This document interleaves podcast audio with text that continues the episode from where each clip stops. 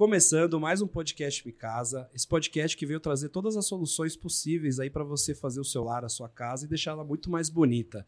E hoje a gente está com uma indústria de peso aqui, hein, Rodrigão? Ó, hoje a gente está com uma indústria gigante aqui, indústria de milhões. Com certeza a gente vai tirar várias informações deles que estão aqui hoje. E com certeza vocês que estão em casa conhecem essa empresa. É um produto inovador aí no mercado. Eu acho que acho que 99,9% dos arquitetos e quem trabalha na área conhece. Estamos aqui hoje com o pessoal da Rodapé, da Santa Luzia. Sejam muito bem-vindos, Kelly e Edvandra.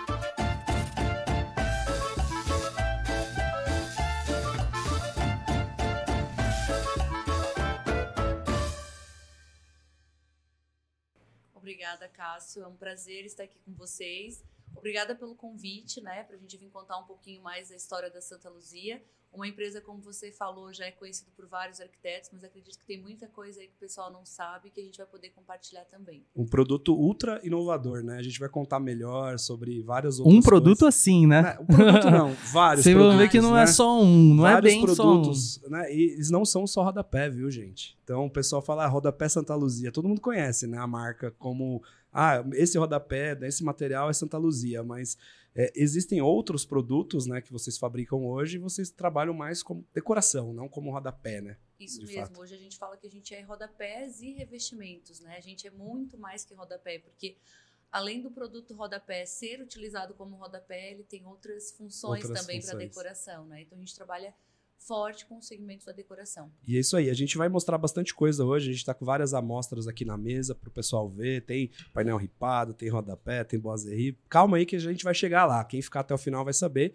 E que você que está aí, que vai assistir esse episódio, quer conhecer melhor a história da Santa Luzia, fica até o final, que a história é bem bacana. Uma empresa aí de mais de 80 anos no mercado, gigante, e, e vai contar um pouquinho lá como foi lá no começo, que eles não começaram produzindo o produto que vocês conhecem hoje. E a história é bem interessante, que eles contaram aqui pra gente antes de começar. E fiquem aí que não pode perder. Antes de partir para o próximo assunto, queria também agradecer a presença do Edivandro. Seja bem-vindo ao episódio aí. Muito obrigado pela presença. Obrigado, Cássio. Para nós é um prazer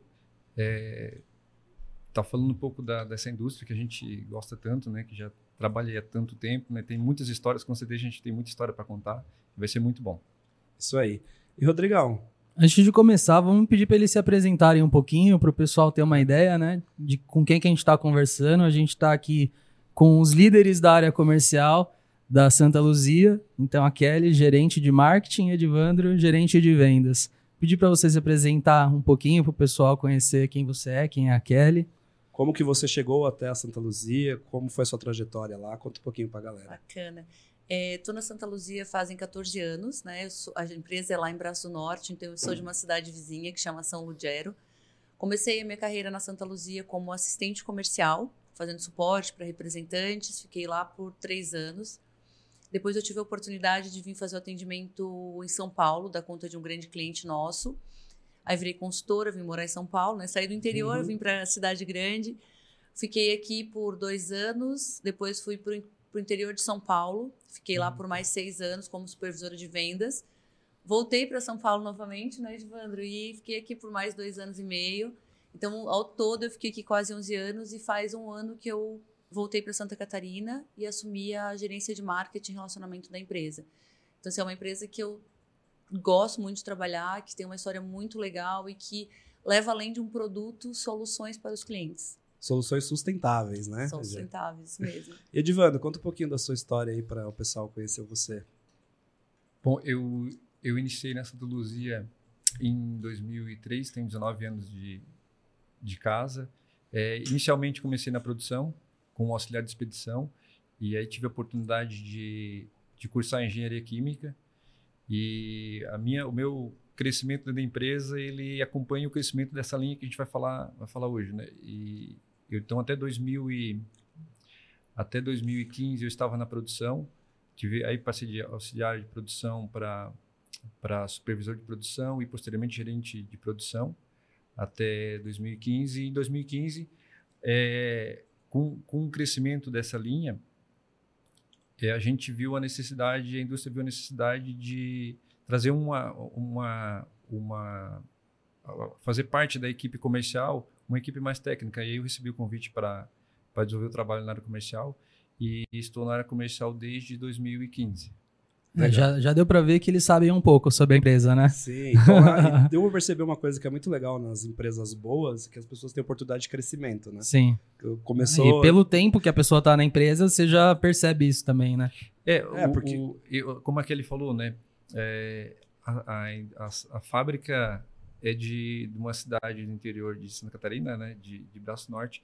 E a Kelly também é, da, é de lá, né, de São Gero, que é uma cidade vizinha, e eu sou natural de Braço Norte, né? Então, o, o, a boa parte do nosso time, a grande maioria, né, são pessoas da, da, da região, cidade, né? ou da região, né? Então, a empresa ela tem muito esse olhar para ajudar a comunidade onde ela onde está inserida. Né? Isso, Legal. ajudar a comunidade também dá oportunidade para as pessoas terem a oportunidade de crescer, né, dentro da uhum. empresa, tipo ah, quando tem vagas na empresa, abre-se processo interno. Então, assim, a maioria das vezes as promoções são feitas por funcionários já de, outras, de outros setores, né? Então, assim, isso é muito bacana, a empresa valorizar o funcionário que está é, lá. Né? Senão vocês não estariam há tanto tempo lá, né? É, verdade.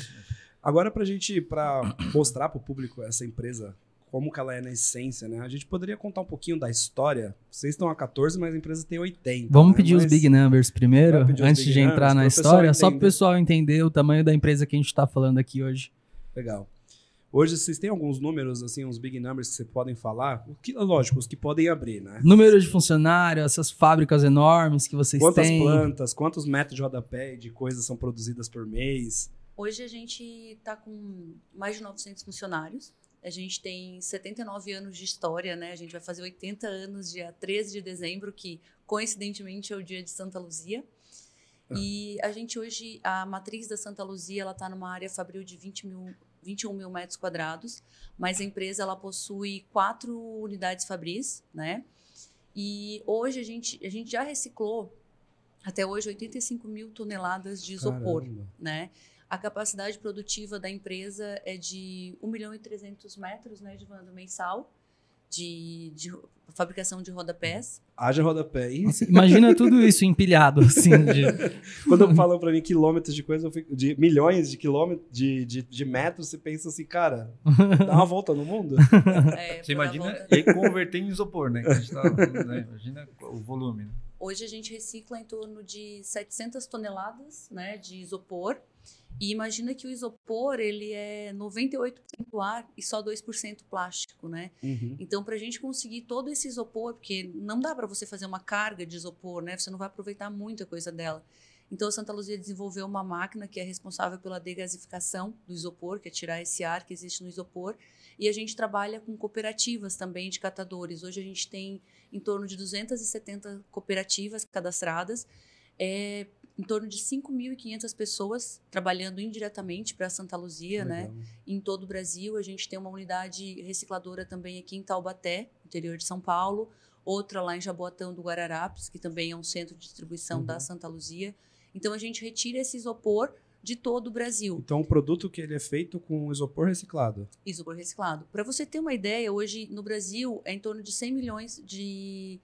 É, 100 milhões de toneladas de isopor né, por ano, somente 34% disso é reciclado. E a Santa Luzia é responsável por 70% dessa reciclagem. Caraca. É e olha coisa. quanta matéria-prima ainda para conseguir, é, né? É, a, a, gente nem imagina, porque assim, a gente está acostumado com reciclagem de plástico, com PET, de alumínio, de papelão, né?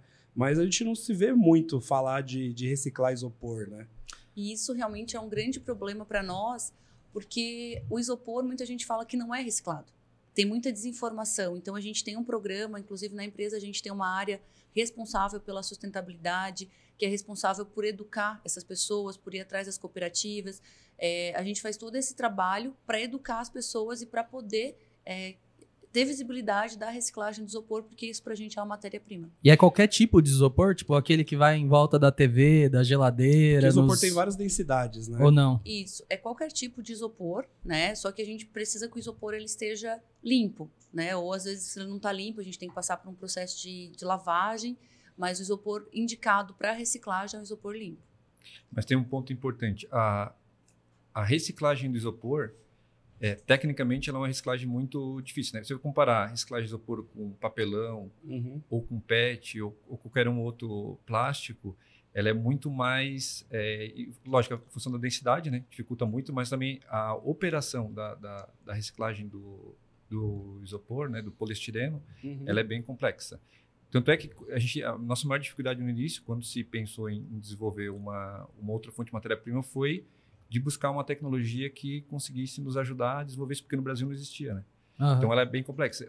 E aí quando você fala de PET ou alumínio, papelão, essa complexidade é bem menor. Então acho que por isso também tem essa questão de Você tem não tem pou- pontos, pontos que você coloca que você sabe que vai ser Isso. reciclado, né? Porque tem poucas é, empresas que fazem essa, essa operação, né, da reciclagem. E hoje vocês compram esse material do, dos- dessas pessoas, Brasil todo ou tem regiões Sim, específicas? Brasil todo. Mais concentrado em São Paulo, mas é em todo o Brasil. E onde que é o pessoal que, que faz esse tipo de trabalho? Eu sei que já tem vários associados, mas Uhum. o papel do, do podcast aqui também é a gente levar esse tipo de informação relevante para frente e disseminar isso, né? Sim, a gente tem uma unidade na empresa que é de captação de matéria-prima. É, quem quiser estar destinando corretamente esse isopor pode entrar em contato. No nosso site tem uma aba lá que fala sobre sustentabilidade e que as pessoas podem estar entrando lá, entrando em contato, faz contato. A gente tem, inclusive, caminhões que fazem rota para retirar esse material também. Que legal. Pessoal, dica me casa. Você que está com vários isopor na sua casa e não sabe onde descartar e aonde colocar, leva lá para o centro deles lá. Hum. Você não sabia ainda nem vai- que dava pra reciclar, Aí né? você ainda vai conseguindo ganhar uma rendinha extra. Isso mesmo. Tá, mas agora vocês usam esse tipo de material, mas no começo da empresa não foi bem assim, né? Hoje já tem mais de mil tipos de produtos e era com que tipo de produto começou a Santa Luzia? Que não era isso que a gente tá vendo hoje, né? É, a Santa Luzia, é, coincidentemente, né, o nome da empresa é Santa, Santa Luzia, que é a Santa da Visão. A empresa começou fabricando espelhos e percebeu-se com o tempo que precisaria de uma moldura para fazer esse espelho, para colocar em volta desse espelho. Então, a partir daí, a Santa Luzia deixou de ser espelho, com, com en- com entrada no mercado da moldura, passou a ser fabricante de molduras, né? E depois da Santa Luzia veio a Moldura Arte, veio a HF, veio a Catarinense, a Incomarte, e foi a maior exportadora de molduras do mundo, né? Então a gente sempre trabalhou muito com a, molde- com a madeira. Faz apenas 20 anos que a gente mudou esse novo modelo de negócio e que a gente começou a trabalhar fortemente com os rodapés. E daí a Santa Luzia se tornou conhecida pelos rodapés, que hoje é um sinônimo de categoria de produto, né? Sim. Santa Luzia. A gente brinca que é o ápice do marketing, quando o produto, o nome da marca vira o nome do produto, né? É isso. A gente tem vários casos aí no mercado, mas quando você vai falar desse tipo de rodapé de EPS específico, falam-se sim, rodapé Santa Luzia. Não se fala rodapé de EPS. É isso. Eu achei engraçado como que eles começaram, tipo, com espelho, né? E aí eles viram que precisava da moldura.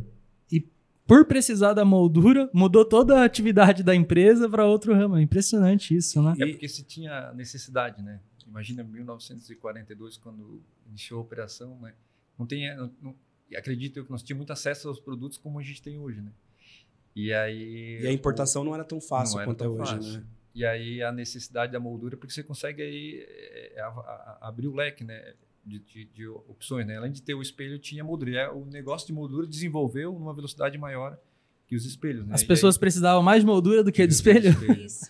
E, e, e aí, como a Kelly falou, sempre utilizando a matéria-prima de madeira, né? Desde de, dos anos 60, né? Sempre com, com foco na madeira. E aí, no, no meados dos anos 90, que se, que se viu a necessidade de buscar uma outra fonte de matéria-prima, né?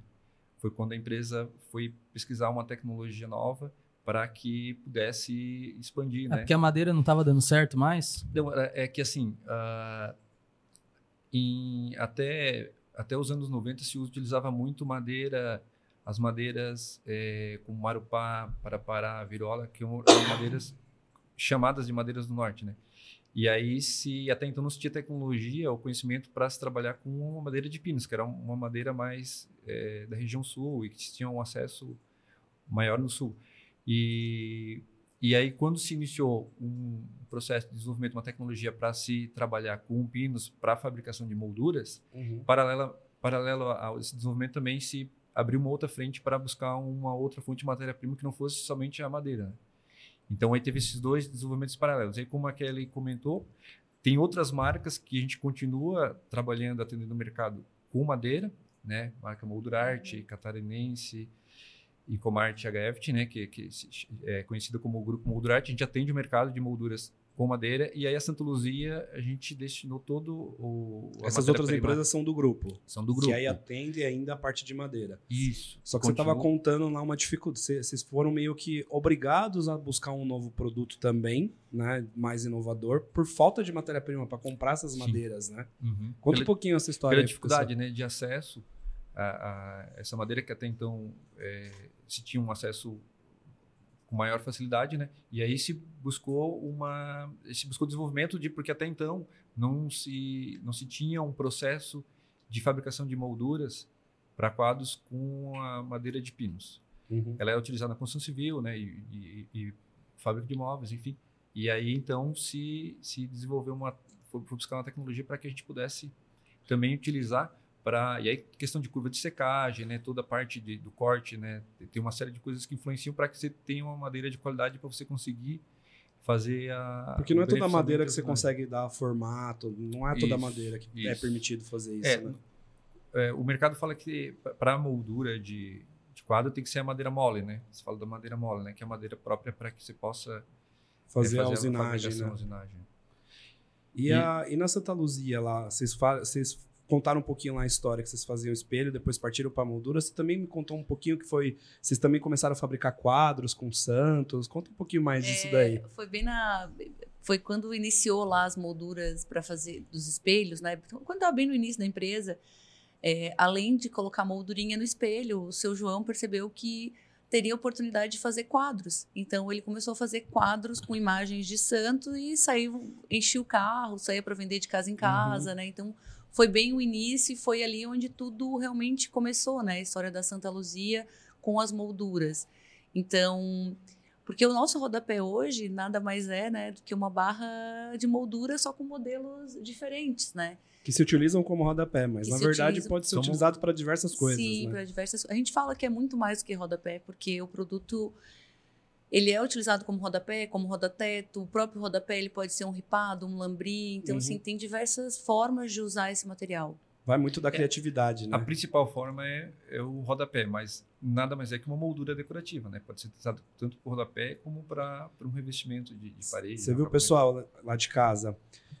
A Santa Luzia começou pequena, como todo mundo, colocando quadrinhos de santo dentro do carro, rodando para vender. Então, se você é empreendedor que está começando aí, acredite, vai que pode acontecer. E os seus planos podem tamanho. mudar também, e né? Seus planos podem mudar, né? Você tá fabricando espelho hoje, começa a ficar moldura. É. Não, e o legal é que diante, se a gente for analisar a história, né, tiveram muitas dificuldades e diante das dificuldades se abriram as oportunidades para o negócio que a gente desenvolve hoje. Uhum. Então, se você pegar lá o início né, da, da empresa, para o que a gente está fazendo hoje, então você, você, a, a, empresa ela sempre é, tentou encontrar as oportunidades diante das dificuldades que se apresentaram. Então, assim, a Kelly comentou, né? Teve um período, nos anos 80, 90, que o volume de exportação era muito grande. E aí teve uma influência cambial e de, de alguns outros fabricantes em outras partes do mundo que começaram a atender esse mercado. Então, a uhum. empresa, puxa, vamos abrir um, abrir um novo... Precisa encontrar um novo caminho, né? E aí se pensou em buscar uma tecnologia para se trabalhar com madeira de pinos, para ter uma condição também de preço diferente, né? De custo e, e, o, e o, o, plástico até então não, não sentia conhecimento no Brasil, né? Como que se, principalmente isopor, né? E aí foi quando a empresa foi, diante de uma dificuldade, foi buscar um, uma, uma... E chegou uma oportunidade né, de desenvolver uma outra fonte de matéria-prima, fez a, a, pesquisa, foi atrás. Você participou dessa mudança? Já tá, foi na eu, época que você eu, entrou? Quando eu, quando eu entrei na empresa, já, nós já produzimos molduras de quadro aí quadro, molduras decorativas de poliestireno. Uhum. E foi logo, eu lembro que logo que eu entrei, a gente começou a fazer os testes para moldura para construção civil. Então já se, já se, se, se tinha desenvolvido a tecnologia para fazer, mas aí voltado para o mercado de moldura de quadros. E aí viu-se uma, uma teria uma oportunidade inclusive para atender o mercado de construção civil, que até então tinha-se a opção de, de pedra, né, para o rodapé pedra, ou revestimento cerâmico ou madeira. E aí, como nós tínhamos, já estávamos desenvolvendo tecnologia de uma resina plástica para fabricação de molduras, viu-se uma oportunidade para desenvolver um produto para a construção civil que tivesse essa questão de resistência à umidade, né? E, entregasse uma característica Legal. diferente do que o mercado. E como que foi esse processo? Vocês foram buscar fora? Foi trazendo máquina? Como que vocês chegaram no que é isso hoje, nessa solução final? Como que foi esse É, processo? o, quando se, diante dessas dificuldades é, que se teve com, com, a, com o fato de a gente só ter uma fonte de matéria-prima que era madeira, foi se pesquisar uma tecnologia aí fora do país para que a gente pudesse desenvolver uma outra fonte, fonte de, de matéria-prima. E aí foi quando a gente conheceu, a empresa conheceu a tecnologia de reciclagem de, de isopor, de poliestireno. O nome Uhum. técnico é poliestireno. Que era uma tecnologia que já se já existia, né? E tinham outras finalidades. E aí viu-se que tinha as características técnicas para essa Pra fazer pra isso, fazer né? esse- esses produtos que até então eram feitos também cabiam para fa fabricação de molduras de quadros. Né? Isso aqui foi uma puta descoberta, não foi esse material? Porque Foi. abriu um leque pra vocês enorme, né, de possibilidades. E na verdade também, né, vou contar um segredinho para eles, né, Edvandro, que foi através de um problema que realmente começou os rodapés, porque antigamente a gente fabricava rodapé de pinos com uma camada de gesso e tal, então a gente vendia bastante como rodapé já e esse rodapé começou a dar problemas. E a gente Por fabricava causa da umidade. por né? causa da umidade, por causa da umidade, porque madeira e tal. A pessoa vai lavar, joga água Isso, ali. área litorânea e tal. E aí o que aconteceu? A gente fabricava, ah, fazia os roda, as molduras de poliestireno para quadro. Então, tá, vamos tentar resolver esse problema com a moldura de poliestireno. Ah, vocês já faziam pra quadro essa. Isso, já fazíamos para Eh, Vocês quadro. buscaram, Iniciou a para operação quadro, Pra né? pra qua- quadro. É, iniciou a operação para quadro, porque a madeira estava escassa, então teve que se buscar uma outra alternativa, porque o modelo de negócio da empresa era sempre as molduras, Até né? então Aham. não era não era pro rodapé, né? Não, não trouxeram essa tecnologia pro rodapé. Isso, Trouxeram para solucionar o problema da madeira, das molduras. isso. E o rodapé quadros. surgiu com essa história que a Kelly. Mas é engraçado, né? Porque você pensa, o quadro fica no alto, não Aham. pega água. Põe lá o de isopor e põe no de, põe de madeira em cima. Inverte, né? É. Mas, ah, na É verdade, que no- quando- depois essa- que foi feito, é óbvio, né? Essa tecnologia até do, do plástico para a parede era por causa das pragas, cupim, essas coisas. Então, assim, o poliestireno não tem problema com praga, né? Nem com a umidade. Então, Uhum. por isso que se desenvolveu nas molduras, que as molduras, as molduras nobres, elas são doces, né? Então, assim, o cupim gosta muito mais Adorava, dela. né? É, adorava ela. Então, a gente teve um problema com o cliente, e, tipo, tinha tentado solucionar e não dava certo e tal. Pegaram a moldura 01, que era a moldura de quadro, e foram lá, colocaram como rodapé. Fizeram testes e tal, mas já estava já tava um pouco mais avançado. Colocaram como rodapé e deu super certo, não teve mais problema, resolveu o problema. E o nosso primeiro produto, nosso primeiro rodapé é o 01, que é um rodapé clássico, né, com detalhes. E daí começou a Santa Luzia, é, começou a se fazer pro- outros produtos, e aí depois do 01 veio o nosso famoso 457, que é o rodapé de 10 centímetros, ele é uma família, a gente tem rodapé de 5 até 25 centímetros de altura. Uhum. E aí, o que, que a gente trouxe para o mercado? A gente trouxe para o mercado inovação, porque, como o Edvando já falou, o que, que existia antes? Existia o MDF, existia o rodapé do próprio piso, existia o rodapé de cerâmica, as famosas De pedras, mármore, né, de De mármore. de granito. Então, a gente trouxe essa solução, só que no começo as pessoas ficavam um pouco receosas. Por quê? Porque elas já tinham tido alguma experiência com rodapé de madeira ou de MDF que não tinha sido boa. E o nosso produto, apesar dele ser feito de isopor, ele não parece isopor. Ele parece madeira. Ele parece madeira. Inclusive, você olha para ele, você bate nele, ele é rígido. Então, a gente meio que desmistificou esse mercado, mostrando que o rodapé sim poderia ser utilizado em área úmida, que poderia ser molhado, que poderia ser lavado, que apesar de ser branco, né, ele Uhum. poderia ser lavado diferente dos outros rodapés.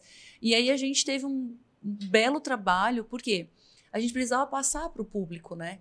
Para o público que o nosso produto não teria aquele problema. Então a gente falava Essa é a muito. maior dificuldade. A né? inovação ela não chega tão rapidamente Chega muito assim, né?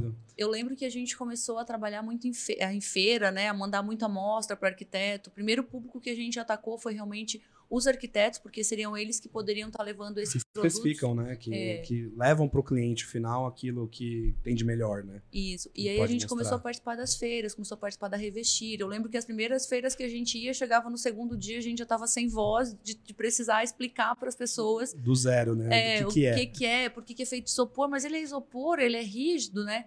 Eu lembro que nas nos primeiros instantes que a gente fez das feiras, a gente colocava eles dentro d'água, fazia cachoeira dentro Mais do fácil de responder, né? É, Ah, colocava. a prova d'água, olha você fala aqui, que é isopor, aí a pessoa já vai olhar e vai procurar as bolinhas, né? Aqui, É. pô, mas não é isopor. Você, você já pensa naquela característica da, da camada do isopor, né? Você não pensa que é um produto tão bem Parece acabado. impressão né? 3D, aquele material de impressão 3D, É, não parece? Parece E um também. detalhe muito bacana que veio das molduras é os acabamentos dos rodapés Santa Luzia, né? Porque você pode ver a pintura dele é perfeita, os rodapés que a gente tem coloridos que em- é, lembram a madeira, os rodapés metálicos, dourado, prata, né, cobre. Então assim é um acabamento perfeito. Uhum. né? Então, que assim- materialzinho é esse que fica aqui em volta aqui do... Na verdade, é o modelo do rodapé mesmo. Esse branquinho que está aqui atra- é- em volta dele é a coextrusão do produto. Quando ele sai da máquina, né, o produto é 96% matéria-prima reciclada, daí tem a parte da coextrusão e a pintura, que ainda são, matéria, são matérias virgens. Né? É porque aqui, ó, como você vê, essa parte porosa, Uhum. você não tem como fazer o acabamento de pintura, né? Uhum. Então, Porque essa senão ele ia camada- absorver tudo, isso, né? Essa camada é para que você possa conseguir fazer um acabamento, né? E Aí você um- faz um uma toque. aplicação e depois faz uma pintura. Isso. Isso. Legal. E o tem acabamento é um- muito bem feito mesmo. Você olha de Isso, perto, e- as curvas são perfeitas. E, o le- e é como você falou, né? Ele, pelo fato de ser um material plástico, ele parece, quando testa, ele parece que ele, ele é uma madeira, né?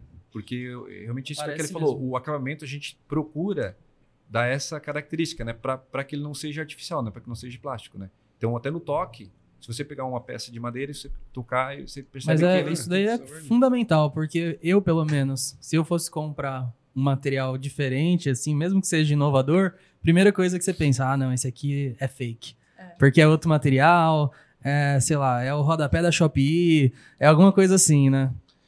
E isso acontece muito, porque na- até na construção, a gente trouxe pessoal aqui que faz outras formas alternativas de construir, né? Uhum. Que a gente constrói aqui há mais de dois mil anos da mesma forma, né? Com cimento, com areia, com cal e água, né?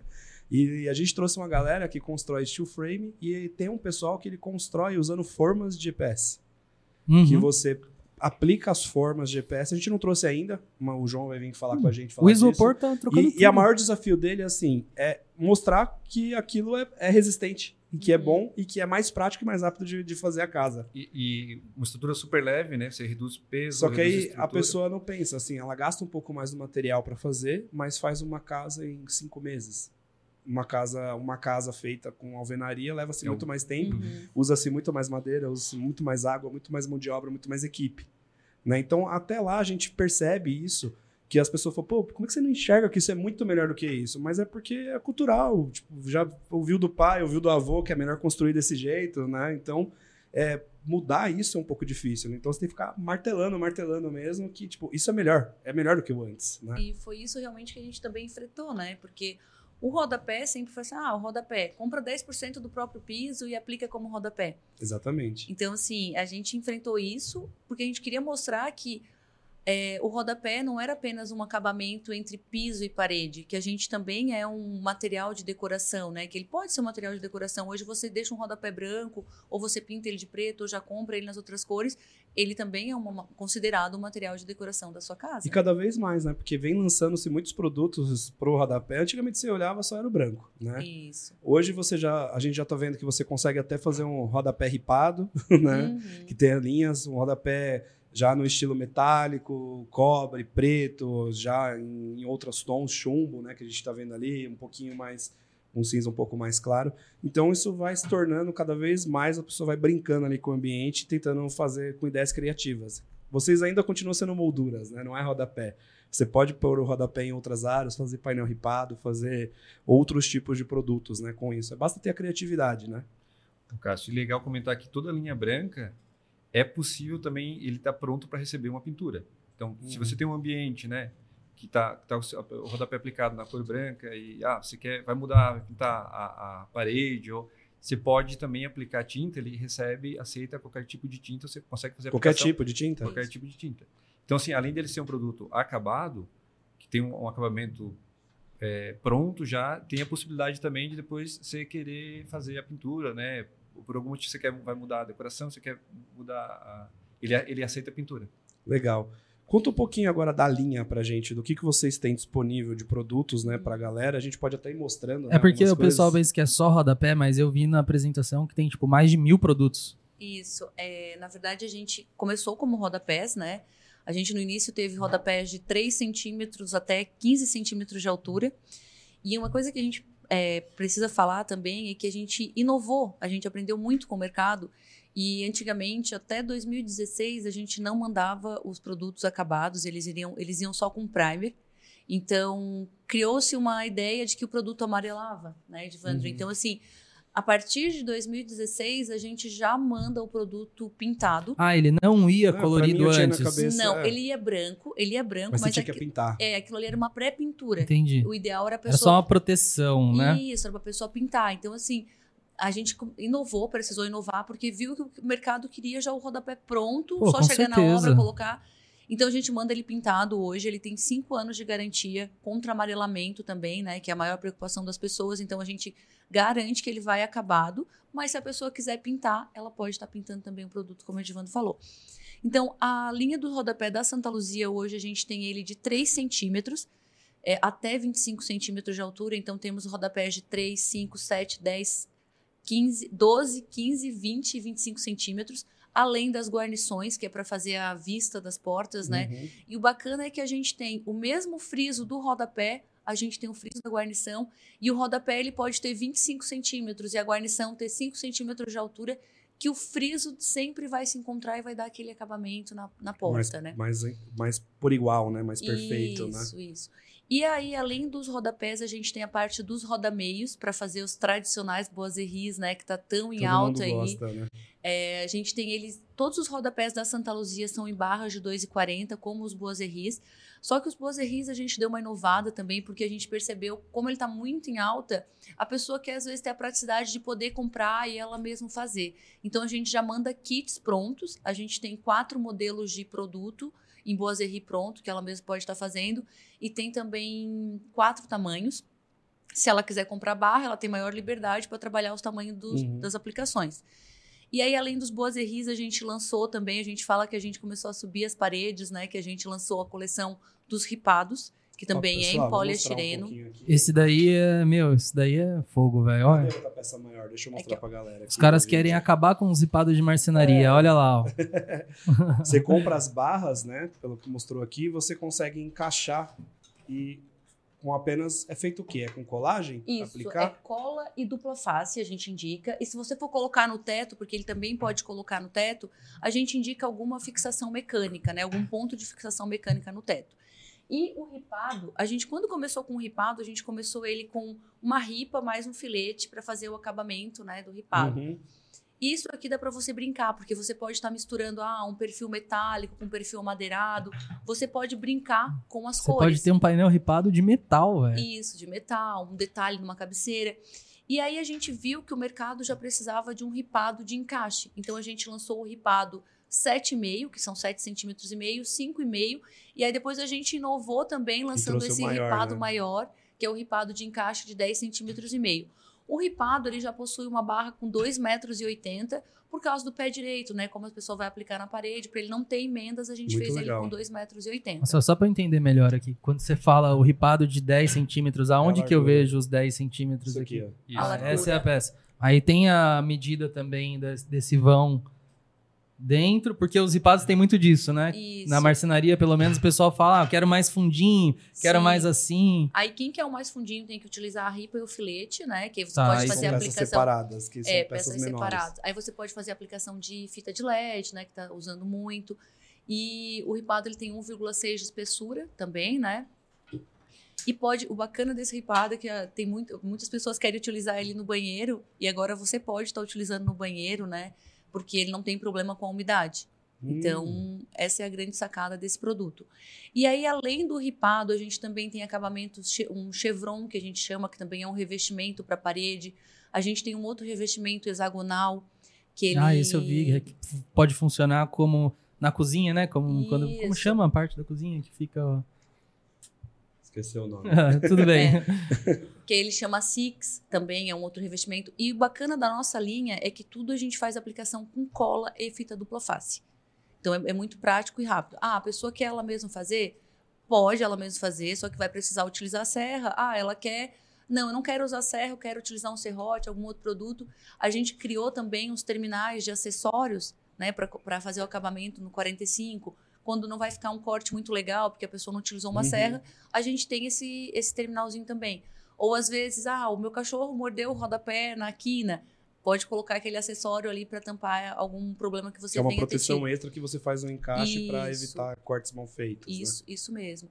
Então, assim, antigamente a gente só tinha o rodapé e a bucha T.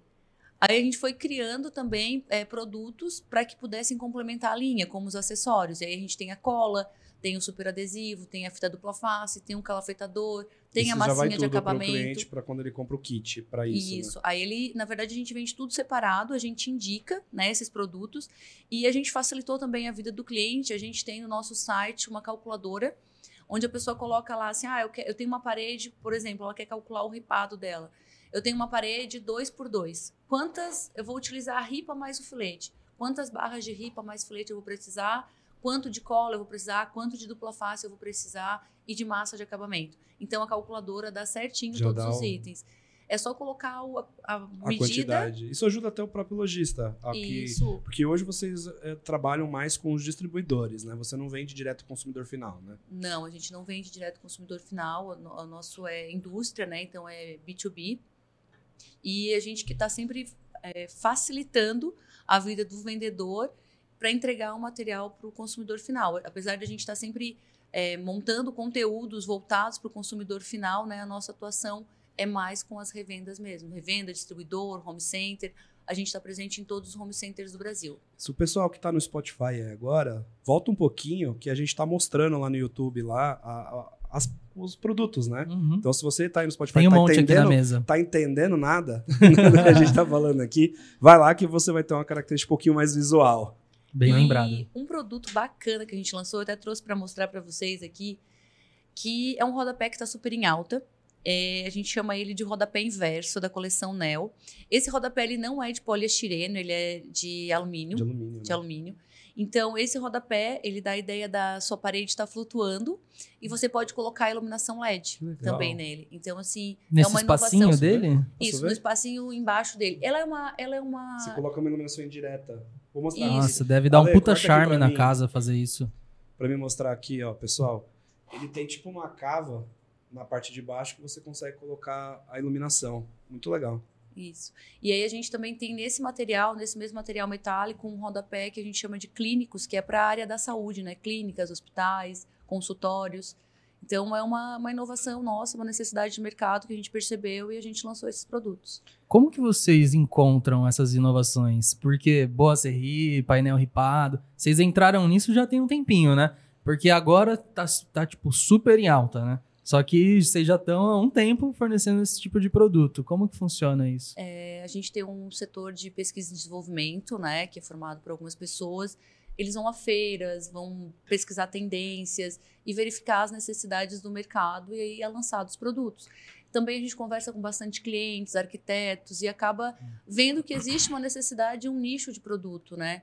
Então a gente faz essas pesquisas com realmente com clientes e feiras, né, tendências. Legal. Principalmente com profissionais, né? A gente É. tem um contato muito grande com, com os arquitetos e, e que eu acho que, além da gente conseguir transmitir essas mensagens, né, e, e falar dos produtos, a gente também recebe muita informação. Acho que é um, é um ponto bem importante que nos ajuda muito a desenvolver. É importante, né? Escutar quem, o cliente, né? E- De e a- fato. a, gente né? estava falando, né, do questão do marceneiro, né? A, a nossa intenção com essa linha não é de, de esse produto ocupar o, o, o espaço que o marceneiro tem hoje no desenvolvimento desses projetos, né? De, de- É, é ajudar ele a fazer isso mais. mais rápido. é né? ajudar ele a fazer isso. Para nós, para quem conhece, né, o, a fabricação de um painel ripado, sabe da complexidade que é, né? Nossa senhora. Então, você tem uma opção de ter um produto que, que te ajude, né? Você marceneiro, no seu dia a dia, né? Você ganhar tempo, entregar um, um produto de qualidade, em muitos casos até superior, né? Então, ajuda o marceneiro a ele é, conseguir ter uma produtividade maior, ter um resultado melhor, né? Então, Não, esse, esse é o nosso objetivo, não é, não é de... A gente querer- vai dar uma olhada com calma nisso depois. é, aqui. Não é querer criar um, um produto substituto, né? Acho que é uma solução e acho que essa grande assim, a gente sempre busca internamente encontrar oportunidades para a gente poder dentro do que a gente se consegue produzir, né, da nossa tecnologia de produção, é entregar uma solução.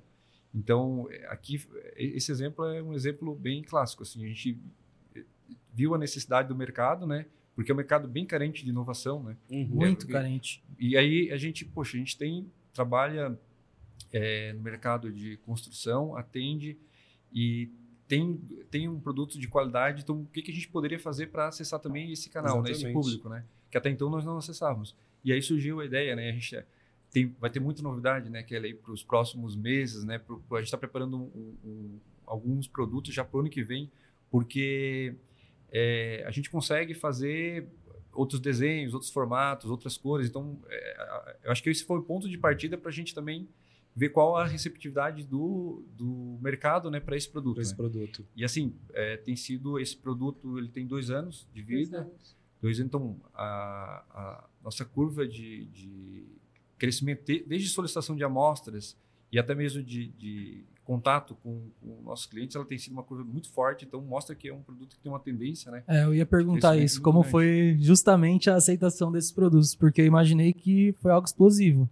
E a gente utiliza a feira, como a gente já comentou, que eu acho que é a oportunidade que a gente tem de mostrar e fazer as experiências, né? Porque é onde a gente consegue acessar todos os públicos. Para né? conhecer, Seja né? Na feira você consegue sentar ali e conversar Uhum. com o cliente fi- de com fato final, ali, né? Com, Com os- com- os profissionais, né? Com os lojistas. A feira é um bom lugar para fazer esse tipo de pesquisa até, inclusive, né? É. Mostrar, lançar o produto falar, Sim. e ver a aderência que tem no, no mercado. Eu ia até te perguntar sobre isso, né?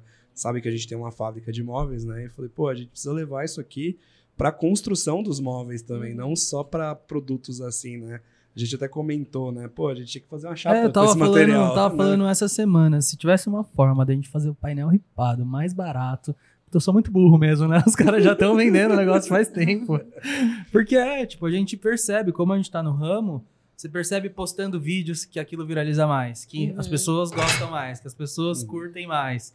Na loja, as pessoas procuram esse tipo de painel. Então, realmente, você faz, trazendo isso pro mercado, imagino que deve ser acessível também, né? Vocês podem abrir um pouco de preço desse Sim. tipo de.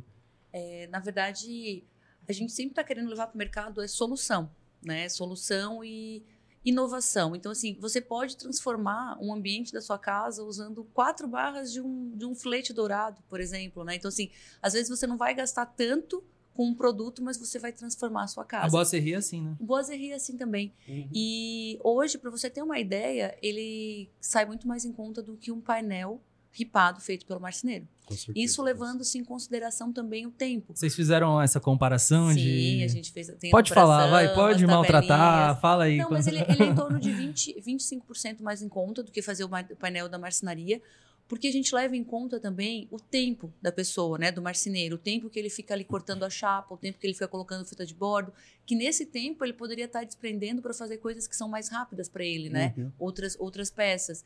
Então, a gente quer agregar esses produtos junto à marcenaria, inclusive não só o painel ripado, como a gente tem esses produtos, esses redondinhos aqui que a gente estava brincando com eles. Esse material, ele é muito utilizado também para móveis. Você pode fazer pé de mesa, você pode revestir o, o móvel com ele. Está muito em altas linhas orgânicas, né? Então, assim, Uhum. ao invés de você fazer a gravação na chapa, você pode estar colando o material. E você- depois você está pintando ele da mesma cor da chapa. Ou A chapa é branca, você pinta da cor que você precisar. Então, assim, são soluções também para o mercado moveleiro. Por Legal. isso até que a gente participou recentemente, faz menos de um mês, a gente estava participando da Formobile, né? Que é a maior feira do, do setor, né? Eu tava lá todos os dias. É a maior feira da América Latina. E, tipo assim, a gente percebeu uma área nova, porque as pessoas não, não nos conheciam, né? Diferente do público arquiteto que já conhece Uhum. muito a gente, Aham. o pessoal da marcenaria, do canal moveleiro ainda não conhecia. Então, Mas a tendência é que isso aqui vire tipo chapa? Chapas desse Não é material? um posicionamento de vocês isso. é, por enquanto, a gente ainda está fazendo estudos, tem, tem bastante material novo vindo aí, inclusive. É, eu quero saber se dá pra ser estrutural. Não a- é porque, é porque tem que Porque tem casa disso, mesmo. porque não vai ter móvel. É, Não, mas a casa a gente tá falando com uma casa com que é uma forma e tem concreto dentro, né? A gente não tá falando inteira 100%. ah, mas é uma casa. Mas eu acho que vale a pena um estudo sim pra ver a resistência, ver empenamento, ver tudo mais e levar isso. Eu acho que eles estão guardando alguns segredos Isso ali. aí, eles estão muito.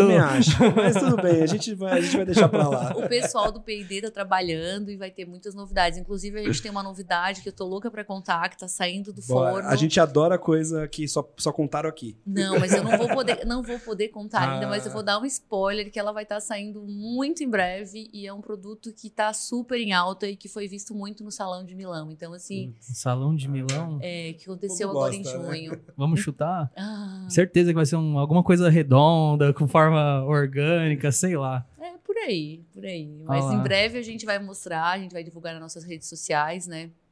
Então, assim, a gente está sempre buscando algo para que solucione realmente a, a vida do, do profissional, né? Para estar especificando produtos e tendo a certeza de que ele não vai ter dor de cabeça futuramente. Legal. Uma outra pergunta que a gente tem, eu acho que é dúvida de muita gente, como, ah, esse rodapé não pode, pode molhar, pode fazer no banheiro, né? Então, não tem esse tipo de problema, não tem problema com cupim, mas pode ser usado em área externa? Para algum ambiente que toma chuva, toma sol?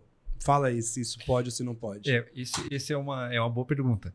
A gente, a característica do material, ele não, pela característica do, poliestireno, ele não tem resistência à variação de, de temperatura, né? É uma variação muito grande de temperatura. Então, o fato de você estar no ambiente externo, você está exposto, exposto a uma variação de temperatura muito alta e aí ele acaba que ele vai, a gente vai ter problema, principalmente no acabamento. Então, ele não é indicado. Tem, tem é, alguns clientes e alguns projetos que a gente já viu que foi feita a aplicação do ambiente externo e se comportou super bem, não teve nenhum problema. Mas a tendência Mas é não é uma recomendação. não é uma né? recomendação. A tendência é de que tem alguma deformidade no acabamento, né? Pela Principalmente incidência, se tiver uma região que tem uma variação de temperatura muito alta. e né? incidência do sol, né? Que influencia. É, vocês estavam explicando que o problema não é a água ficar no externo, É, o problema é o sol, o sol. né? Sol. Pode reagir com, com... Porque é um poliestireno, né? É, o sol, o calor ali pode alta reagir, né? Muito legal. Pode deformar, né? E aí, com certeza, vai comprometer o acabamento. Né?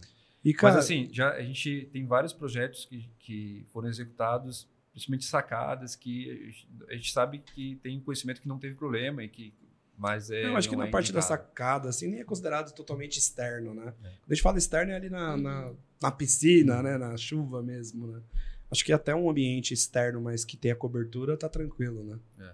que não tem muita incidência de sol, com E, certeza. não- e para os futuros, vamos falar um pouquinho de futuro da Santa Luzia. Qual a perspectiva de futuro? Tendências Aonde- que vocês estão enxergando, que vocês, estão podem enxergando? abrir pra gente. né? Aonde a Santa Luzia quer chegar? Quais países ela quer ir ainda? Quais são os próximos horizontes aí? É, atualmente a gente já atende já atende o, o mercado interno, né? A gente é uma empresa muito conhecida. A gente atua na América do Sul, na América do Norte, já atua na Europa e na, na Ásia. De forma ainda tímida, né? A gente tem um plano de expansão bem forte para o mercado externo. Mas assim, a gente entende também que o mercado interno a gente tem muitas oportunidades. É, a gente- Principalmente nessas outras áreas aí que vocês estão entrando, principalmente nessas moveleira, outras né? áreas. Tem muitos canais, Esse tipo de material já é conhecido lá fora? já é conhecido. Pra decorações também? Uhum. Sim, é, não tanto como. assim, a gente faz um trabalho muito forte, porque nós somos uma empresa dedicada realmente a, a, a, único, a um único, uma única gama de produtos, né? Então tem muitas empresas que fazem, fazem piso, né? Tem outros produtos que aí acabam sendo um complemento do, da, da sua linha de produtos. Mas nós, uma empresa como a nossa, com uma característica de molduras, desenvolvimento de molduras, para o mercado de construção e decoração, é, acho que não, de- não devem ter muitas, né? Mas é um- já é um produto conhecido. E, mas a gente tem também entende que no mercado interno a gente tem muita oportunidade. É, a exemplo do que a gente está falando, né? A gente falou da, da feira que a gente participou agora recentemente. Então, assim, a, a quantidade de pessoas que nós tivemos contato em uma semana, de pessoas que conhecem a marca, já ouviram falar, mas que não conhecem os produtos e que começam a vislumbrar, né? Nossa, eu posso fazer isso com esse produto, eu poderia naquele meu projeto. Então, a gente entende que tem uma oportunidade muito grande. E aí, quando a gente fala, a gente falou muito aqui do marceneiro, né? E o- um, um dos objetivos da gente estar na feira é de mostrar que a gente quer levar uma, uma inovação para, para que possa ajudar o marceneiro, que é o profissional que, Uhum. que executa esse trabalho, né? falando de móveis, falando de revestimento de paredes utilizando o NBF, que a- aquele marceneiro que, que ele tem, sei lá, que ele consegue na sua marcenaria fazer 10 projetos, onde tem o ripado, que ele consegue colocar esse produto, ao invés de fazer 10 no mês, ele de repente possa fazer 15, tendo uma solução como essa. Então esse é o nosso objetivo, de tentar agregar é, a esse público que para nós é um público novo, que até então não acessava os nossos produtos. Então, assim, só falando é, do, do, mercado nacional, a gente tem uma oportunidade muito grande e esse é o nosso objetivo, é, é expandir né, para esses novos canais e no mercado externo. A gente tem uma, uma participação considerável, participação boa, mas a gente quer expandir. Tem muita aceitação, né, o produto.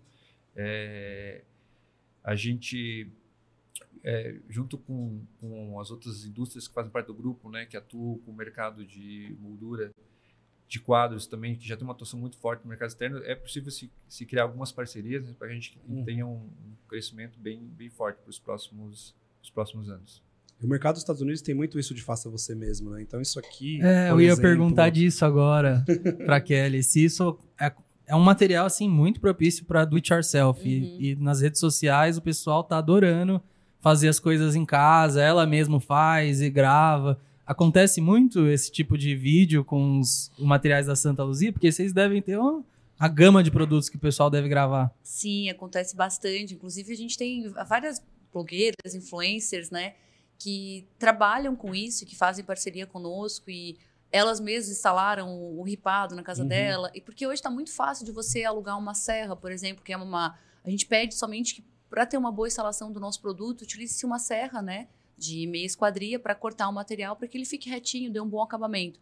Então, assim, é possível sim você fazer o seu painel, tão sonhado painel uhum. ripado em casa, né? Então a gente recebe muito material, a gente é, reposta esse material, compartilha, porque para as pessoas também se inspirarem e elas mesmo modificarem a sua casa, né? Então, os rodapés também acontece muito das pessoas instalarem, mandar o material para gente. Eu já apliquei produto da Santa Luzia em casa, uhum. né? O Six já apliquei uhum. numa parede. Então, assim, é super fácil também aplicar o produto. Porque é a grande pergunta que o pessoal faz, né? A utilização da serra é o mesmo... Eu utilizo da mesma forma que eu utilizo no corte do MDF? Tem um pequeno detalhe. No MDF você tem que ter um corte mais lento para você ter uma qualidade no corte, né? Nesse caso a gente tem que ter um corte rápido. Porque como ele é um material plástico, se você tiver um corte muito lento, com a velocidade de circulação da serra, Calor, você vai né? acabar né? derretendo. É, fica uma, uma pequena rebarba, né? Daí você ter, precisa um corte mais rápido, você evita de precisar depois remover essa rebarba. Então, esse é o único ponto que se diferencia do corte de madeira ou de MDF. Uma coisa que a gente conversou aqui tá, e percebeu é que a Santa Luzia tem uma pegada bem sustentável, né? Tanto pela já vindo da reciclagem, né?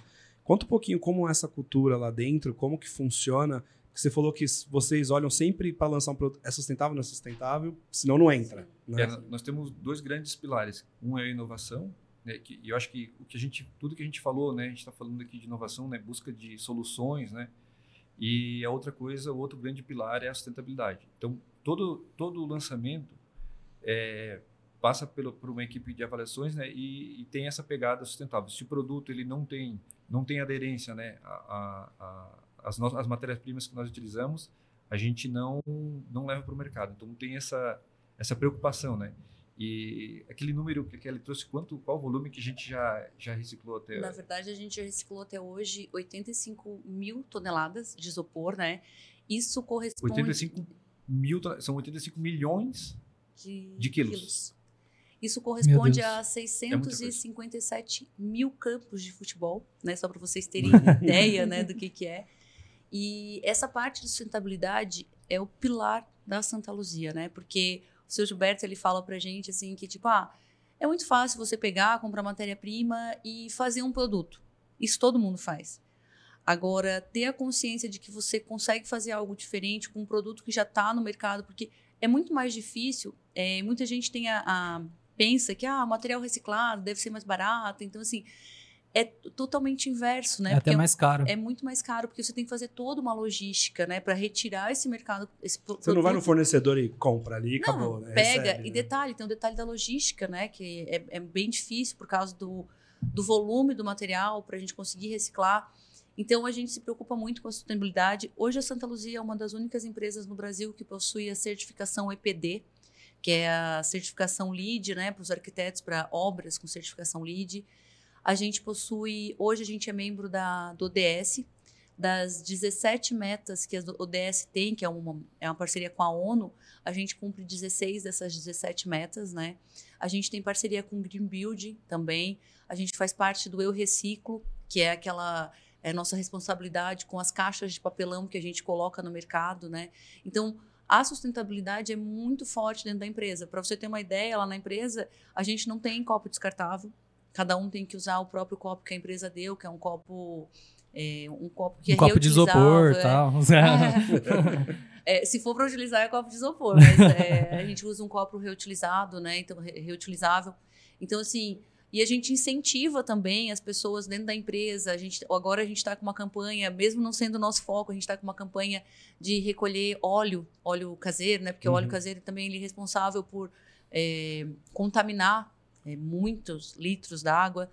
A gente tem também dentro da cidade, dentro de vários pontos na cidade, cidades vizinhas também, PEVs, que são pontos de entrega voluntária de isopor. Então uhum. a gente passa lá recolhendo esse material. A gente tem uma, um outro programa na empresa também, que é a logística reversa, onde a gente pode estar enviando para os nossos clientes mini bags, onde eles vão enchendo ali com o resto de material. Ah, o instalador trouxe da obra o resto de material. Ah, isso é uma pergunta que eu ia fazer. Isso também, depois de pronto, é possível reciclar novamente? Sim, tudo pode virar rodapé novamente. Então a gente envia esses mini bags, aí a pessoa fala assim: ó, ó, Santa Luzia, liga lá pessoal da captação, tô aqui com os mini bags cheios, vocês podem passar para recolher?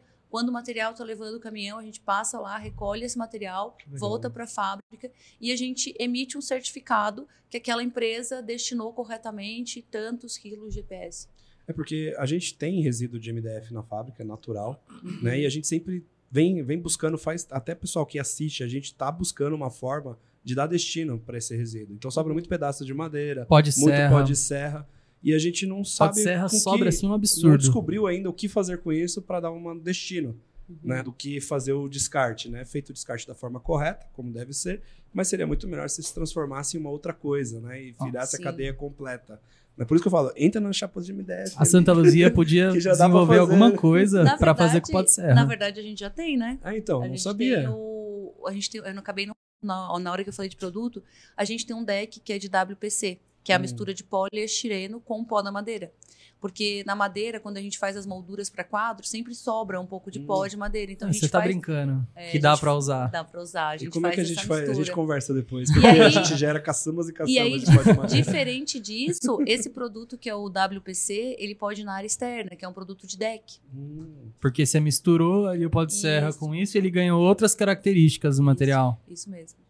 É, a, que legal, a, gente. A, o pó de serra, ele dá uma característica de maior resistência, né? e existe pontos também para poder fazer essa coleta para esse tipo de material, pra, até para dar é dica é para é, marcenarias. É, esse caso específico, como a gente tem lá a fábrica, a fábrica de molduras, sobra a, muito a geração, é, a geração de resíduos comporta o. Então isso vocês ainda não estão. Não, não, não, não, expandiu ao ponto de. Agora sim, é legal comentar para a gente não perder esse ponto. A gente nos, nós nos orgulhamos muito mais de falar do volume de material que nós reciclamos do que propriamente do que a gente comercializa. Então, esse é, é um nem ponto... falaram, né? Só falaram que reciclaram, não É verdade. É, esse é um ponto que a gente é, que assim é muito forte e a gente em todas as nossas reuniões internas a gente procura tanto desenvolvimento de produto ou de melhoria é, é encontrar algo que seja mais eficiente ou que tenha algum atributo que seja sustentável. Os clientes têm essa percepção desse pilar de sustentabilidade porque a gente, meu, vocês falaram um monte de coisa assim, mas isso tem uma. É um diferencial? Vocês percebem que o cliente ele valoriza mesmo essa questão?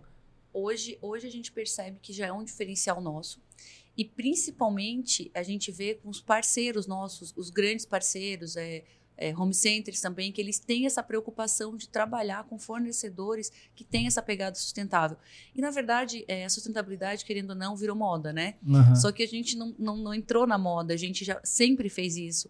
Então, assim, hoje tem o greenwashing, que são empresas que falam, né, que elas são, elas são sustentáveis. A gente não só fala, como a gente mostra que a gente é sustentável, porque a gente tem a certificação EPD que é, a, é, o ciclo de vida do produto, né? Uhum. Ele é feito por uma fundação, Fundação Vanzolini. Então, eles vão dentro da fábrica, fazem auditorias. Isso é válido por um período de cinco anos. Então, assim, tem grandes empresas. Um exemplo é uma obra que a gente fez para o Facebook faz pouco tempo, que eles fecharam com a nossa empresa porque a gente tem essa certificação nossa, do EPD. Que legal. Entendeu? Então, então faz diferença total. Faz, faz, muita, faz muita diferença. Assim, ó, no Brasil, a gente vê algumas obras que são certificadas já com certificação LEED. É, é pouco, mas ela vem ganhando. Como que é essa certificação? Desculpa. Certificação LEED. É, tu tem, tu tem vários pontos, né, para uma obra ela ser certificada LEED. Isso desde a caçamba que sai da, da tua obra tá com o pneu limpo para não estar tá gerando resíduo para as ruas. E fica e um fiscalzinho ali, hum, essa caçamba aqui, não. É, é, mais, é mais ou menos isso, mas é, existe hoje arquitetos que são arquitetos leads. Ah, tá. Arqu arquitetura sustentável. O projeto fala, já é feito todo em cima disso. Todo em cima disso. Então, assim, é algo que vem ganhando. É, é novo, mas é algo que vem ganhando corpo e o futuro está aí, né? O futuro a gente, é. a gente começa a dar muito valor para para o meio ambiente quando começa a ter falta de alguma coisa, né? Quando, por exemplo, teve a falta da água, quando a gente teve quase um período que a gente ficou quase sem energia elétrica por causa da baixa da das represas, chuvas, né? né? Então, assim, a gente precisa olhar os produtos sustentáveis com outro olhar. É né? porque o que a gente fazer, o que a gente fizer sustentável hoje, a gente não está fazendo para a gente a gente não vai sentir os benefícios disso ainda. Isso. Então parece que não tem mudança, mas as gerações para daqui 30, 40, é. 50 anos, se a gente continuar no ritmo que a gente estava, acabou. Não ia ter, não ia ter a, o, local ali para eles como a gente vive hoje, né? Então é, a sustentabilidade é um projeto para o futuro, não para o agora. Com a gente certeza. tem que fazer agora para garantir o futuro. E a empresa ela faz muito, muita parceria com escolas, que é realmente para para educar essas as crianças, né, para elas já começar a dar o destino correto. Então assim, começando lá pela criança, ela vai dando aquela incentivada dentro de casa, né? Então assim, a gente já vai vendo uhum. uma grande mudança, né? A gente, você percebeu que quase todas, várias empresas que a gente trouxe aqui, né, principalmente na construção, as que são mais inovadoras, vêm trazendo essa pegada sustentável, né? A gente falou da biomassa, que eles têm uma massa polímica que substitui o cimento na obra, que é totalmente sustentável. O cimento é uma das que mais, que mais causam prejuízos né, para a natureza. Ele, ele, não, é, ele faz mal para o solo, né? E ele trouxe uma outra pegada. Então a gente trouxe também o pessoal de construção modular, que tem a utilização de várias coisas, também tem a pegada sustentável. Tem vários. Então a gente percebe muito essa preocupação das empresas em querer ser sustentável. É, agora quem não é sustentável não vem mais no Mi Casa. é o futuro. A gente tem a certificação também. a gente só traz empresa sustentável aqui. Né? É. Gente, muito obrigado pela participação de vocês. Como é que o pessoal encontra a Santa Luzia aí para poder Onde acompanhar? compra, né? Porque vocês onde não compra, onde direto. encontra. Você pode passar o Instagram, as páginas Isso. aí onde a pessoa pode pesquisar sobre os produtos. Porque com vocês eles vão saber o que existem, mas não conseguem comprar direto, né? Isso é. E aí lá no site consegue achar as lojas que são mais próximas e tudo mais. Sim, a gente hoje está presente em mais de 4 mil pontos de venda no Brasil, né? A gente está presente em todos os home centers do Brasil alguns distribuidores também, boutiques, revendas. É, o nosso site, em breve, ele vai estar com a página do Onde Encontrar, que lá você vai encontrar uhum. todos os clientes. Mas se você entrar no nosso Instagram, a gente tem um Linktree ali que tem as atendentes responsáveis por cada região. Ela vai, ela vai, vai dar direcionar a pessoa. É, vai direcionar a pessoa a ponto de venda mais próximo. No Instagram, a gente está como santa.luzia, né? É o maior canal que a gente tem de comunicação também. Também temos o YouTube, e temos o nosso site que é www.industriasantaluzia.com.br. É isso aí. Você que está em casa aí, não foi, não foi lá ainda seguir eles e acompanhar os produtos deles, está perdendo tempo. Pois é, olha aí para o lado da sua casa, vê o tanto de coisa que não é sustentável, começa já a bater um pezinho na consciência aí, né? E vamos deixar a casa mais bonita, né? E se você que está até agora aqui com a gente e não clicou no botão de curtir, de se inscrever no nosso canal, pô, você está deixando tá de, de levar esse conteúdo para outras pessoas, né? Quanto mais você clica lá, quanto mais você comenta, mais pessoas recebem esse conteúdo. Então marca seu amigo lá, manda para ele que está precisando dar uma repaginada na casa, e manda esse conteúdo lá para eles que vai ser muito importante. É isso aí. Queria pedir agora para os nossos convidados deixarem uma mensagem final para os nossos ouvintes para usar Santa Luzia, para ser mais sustentável? Deixa uma mensagem aí agora para a gente fazer um encerramento, por favor. Então, a gente quer pedir que é, os arquitetos continuem especificando os nossos produtos, né? Continue, que é importante para a é sustentabilidade é da empresa, né? É, é, é, importante para a sustentabilidade do meio ambiente, para a sustentabilidade financeira da empresa também, né?